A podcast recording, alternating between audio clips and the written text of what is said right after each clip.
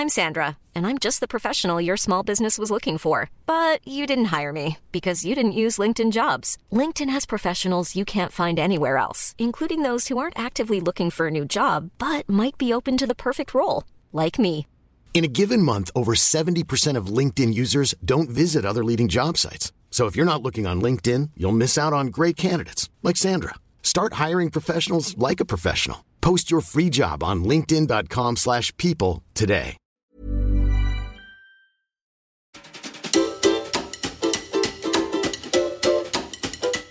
Bienvenue dans les chroniques du sexisme ordinaire, le podcast qui décortique les inégalités de genre insoupçonnées. Je m'appelle Marine et avec vous je passe à la loupe des sujets pas si anodins, de la taille des poches de pantalon au calcul du PIB. Car si le diable est dans les détails, le patriarcat aussi.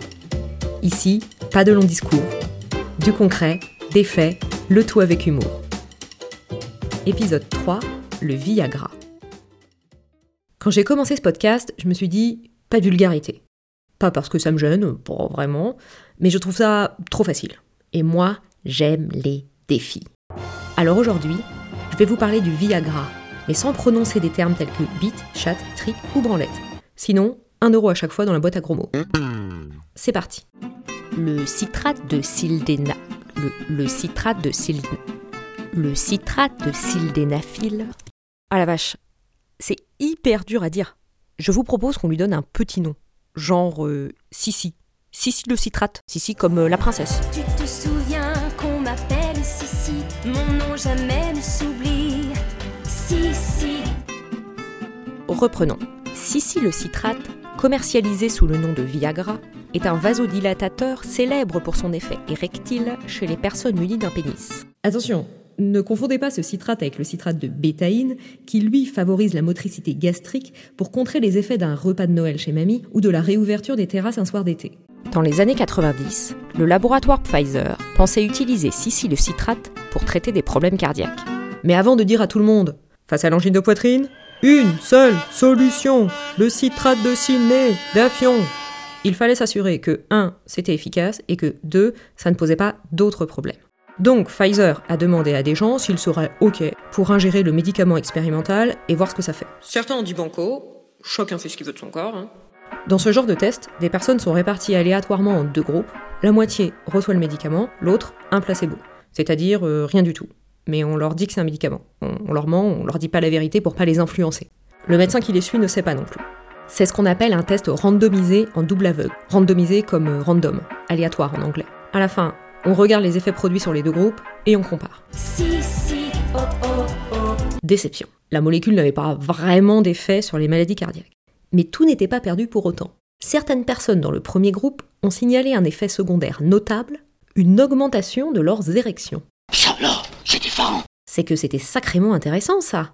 Puisque, comme chacun le sait, La bandaison, papa, ça ne se commande pas.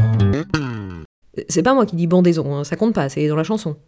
Érection sur commande C'est jackpot assuré, un peu comme euh, le collier immunité à Colanta. Enfin, pour Big Pharma, le jackpot c'est un peu plus qu'un collier un peu dégueu en cailloux et coquillages. Pfizer a même explosé les scores. Le Viagra devait rapporter 100 millions de dollars par an au départ, ça a rapidement dépassé le milliard. 1 milliard de dollars. C'est le PIB du Vanuatu. Vous savez, ce pays qui va disparaître à cause des changements climatiques alors qu'il n'émet que 0,00001% des gaz à effet de serre. Le Viagra est finalement mis sur le marché en 1998. Cette même année, une urologue australienne publiait pour la première fois au monde l'anatomie précise du clitoris réalisée avec des moyens modernes genre euh, IRM.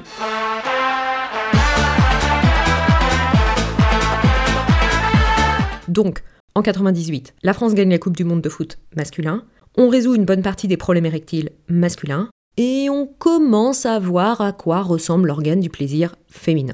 Clitoris qui, soit dit en passant, est beaucoup plus gros qu'on ne le pensait. En fait, le plus gros morceau est à l'intérieur, caché. Un peu comme un iceberg, mais euh, plus euh, caliente, quoi. Les femmes peuvent donc, elles aussi, maintenant, participer au concours de la plus grosse du plus gros organe sexuel. Le Viagra, en tout cas, ça en faisait une très grosse à Pfizer. Revers de la médaille, contrefaçon en tout genre, Puis, en 2013, le brevet tombe dans le domaine public et des génériques sont mis sur le marché. Ce que vous ne savez probablement pas, c'est que cette même année, en 2013, une étude américano-croate montre que la molécule aurait aussi un effet sur les règles douloureuses, et ce, sans provoquer d'effets secondaires. On se calme les filles, pas la peine de se ruer sur la petite pilule bleue. D'abord, dans cette étude, le Viagra était administré par voie vaginale. Je doute que réduire les pilules en poudre et se les enfoncer dans la ch... dans le minou avec une pipette à doliprane soit très recommandé. Ne faites pas ça chez vous. Ensuite, et surtout parce que ce n'est pas aller plus loin. L'essai clinique dont il est question dans l'étude a été stoppé en cours de route faute de budget. L'échantillon n'a rassemblé au final que 25 femmes, ce qui n'est pas assez pour être statistiquement représentatif. Et depuis 2013, ben euh, rien, néant, nada, un peu comme la carrière musicale de Yannick après ces années-là. Ça n'a pas bougé d'un poil de pubis cette affaire. L'équipe de recherche a vu ces demandes de financement public rejetées car le sujet n'est pas jugé assez important en termes de santé publique. Bah oui, des douleurs parfois atrocement handicapantes qui peuvent toucher la moitié de la population mondiale, c'est anodin. De toute façon, euh, si tu douilles pendant tes règles, c'est dans ta tête. Ok, si on parlait au portefeuille alors Ils l'entendraient peut-être mieux, ces messieurs des comités d'attribution de financement. Car oui, ne nous l'aurons pas. S'il y avait une majorité de femmes menstruées dans ces instances, ça fait belle lurette qu'il y aurait plus de thunes. Regardons-y de plus près. Publiée en 2019, une étude néerlandaise a suivi pendant 4 mois 32 748 femmes. Là, je crois que statistiquement, on est bon. Je, demande confirmation, appelez un ami. On me dit que oui, que, que c'est validé. Ah, alors on continue, c'est parti. Parmi ces 32 748 femmes, 14% se sont arrêtées de travailler un ou plusieurs jours à cause de leurs règles. 80% ne se sont pas arrêtées, mais ont déclaré être moins productives. Un calcul compliqué, que je vous épargne parce que moi-même je n'ai pas tout compris, évalue à 9 jours par an et par femme la perte de productivité. Alors, je rentrerai pas dans le débat de savoir si c'est bien ou pas de calculer ce genre de truc, s'il faut à tout prix être productif. Cependant, je pense qu'il faut se battre avec les armes de l'ennemi. Alors, face au patriarcat capitaliste, si un argument thune, je prends. Le pire dans cette histoire, c'est qu'on aurait pu se rendre compte dès les années 90 que la molécule avait cet autre effet inattendu et sympathique. Mais ce ne fut pas le cas. Pourquoi? Tout simplement parce que les tests cliniques, ceux dont on parlait tout à l'heure, ont été réalisés comme souvent sur un échantillon exclusivement masculin. Que, que dites-vous donc là?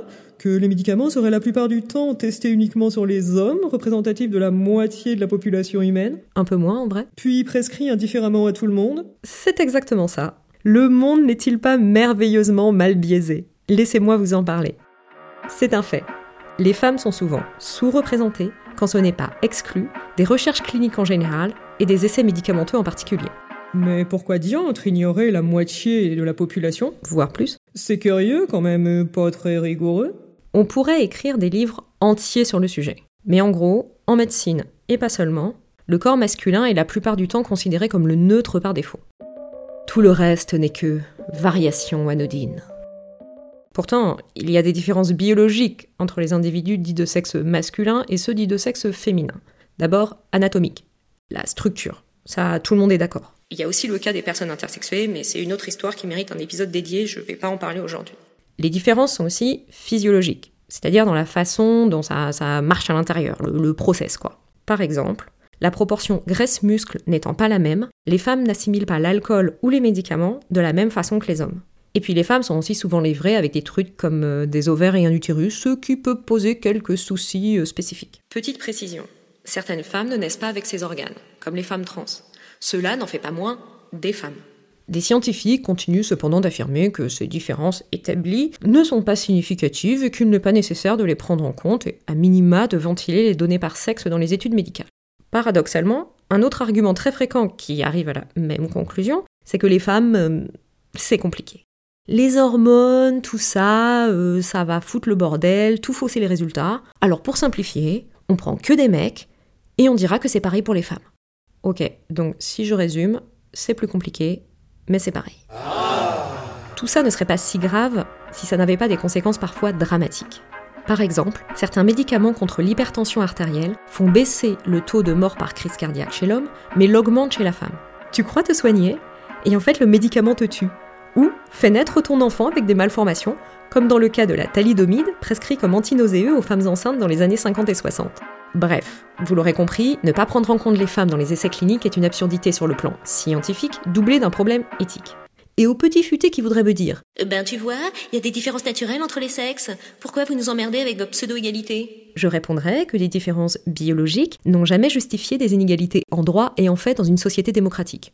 Si vous n'êtes pas d'accord, je vous suggère de prendre un billet pour Kaboul. Vous devriez y rencontrer quelques amis en ce moment. Bisous, bisous, gentil bisounours, un petit bisou, y a rien de plus fou.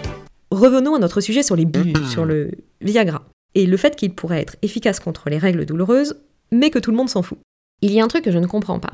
Les règles douloureuses, c'est quand même un marché énorme pour les labos. Enfin, à vue de nez, je sais pas, j'ai pas de chiffres, mais euh, moi, perso, je suis prête à payer cher s'il y a un truc qui marche. Genre, euh, je claque mon PEL s'il faut.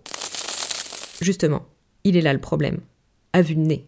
En fait, il existe tellement peu d'études sur le sujet que les labos n'arrivent pas à évaluer si ça vaut le coup ou pas de se lancer dans la course à la pilule miracle. Grâce à un travail d'investigation acharné et audacieux, j'ai pu enregistrer en micro caché le dernier comité d'évaluation d'un gros labo. Pour vous, extrait exclusif de cette enquête. Bon Bernard, les règles douloureuses, jackpot ou pas On y met de la thune? Je sais pas trop, Jean-Pierre, euh, c'est pas clair, on n'y comprend pas grand-chose à ces trucs de bonne femme. Par contre, on a autre chose.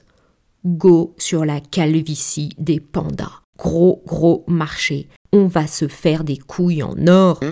C'est pas moi qui dis couille, c'est Bernard, ça compte pas. Il y aurait même une autre raison, plus pernicieuse que l'ignorance et la bêtise. De nouvelles études sur le Viagra pourraient faire apparaître des éléments jusqu'ici inconnus qui remettraient en cause son utilisation chez l'homme, qui, comme je vous le rappelle, est extrêmement lucrative. Enfin, un peu moins maintenant que les brevets sont tombés, mais bon, ça fait une petite pension de réversion pas dégueulasse, euh, on crache pas dessus. Ça c'est mon or Et mon or c'est mon argent, voilà y a rien à voir, et continuez de soigner vos douleurs comme vous le pouvez. Médoc pas efficace, tisane de sauge, danse sous la pluie les soirs de pleine lune. Enfin, il y a quand même des traitements parfois efficaces. N'hésitez pas à en parler à votre médecin. Et si elle ou il vous envoie sur les roses parce que Avoir mal pendant ses règles, c'est normal. eh bien, changez de médecin.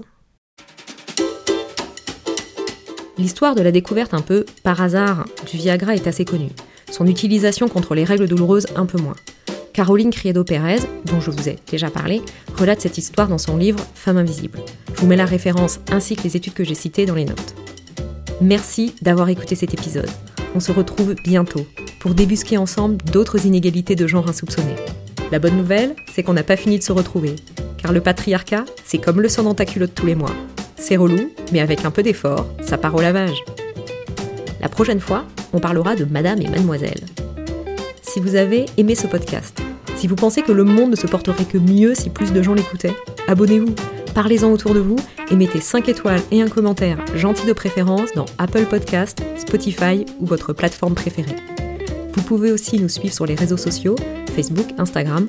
Enfin, si vous avez des histoires insolites de sexisme, n'hésitez pas à m'en faire part, je serai ravie de les raconter dans une prochaine chronique. À bientôt!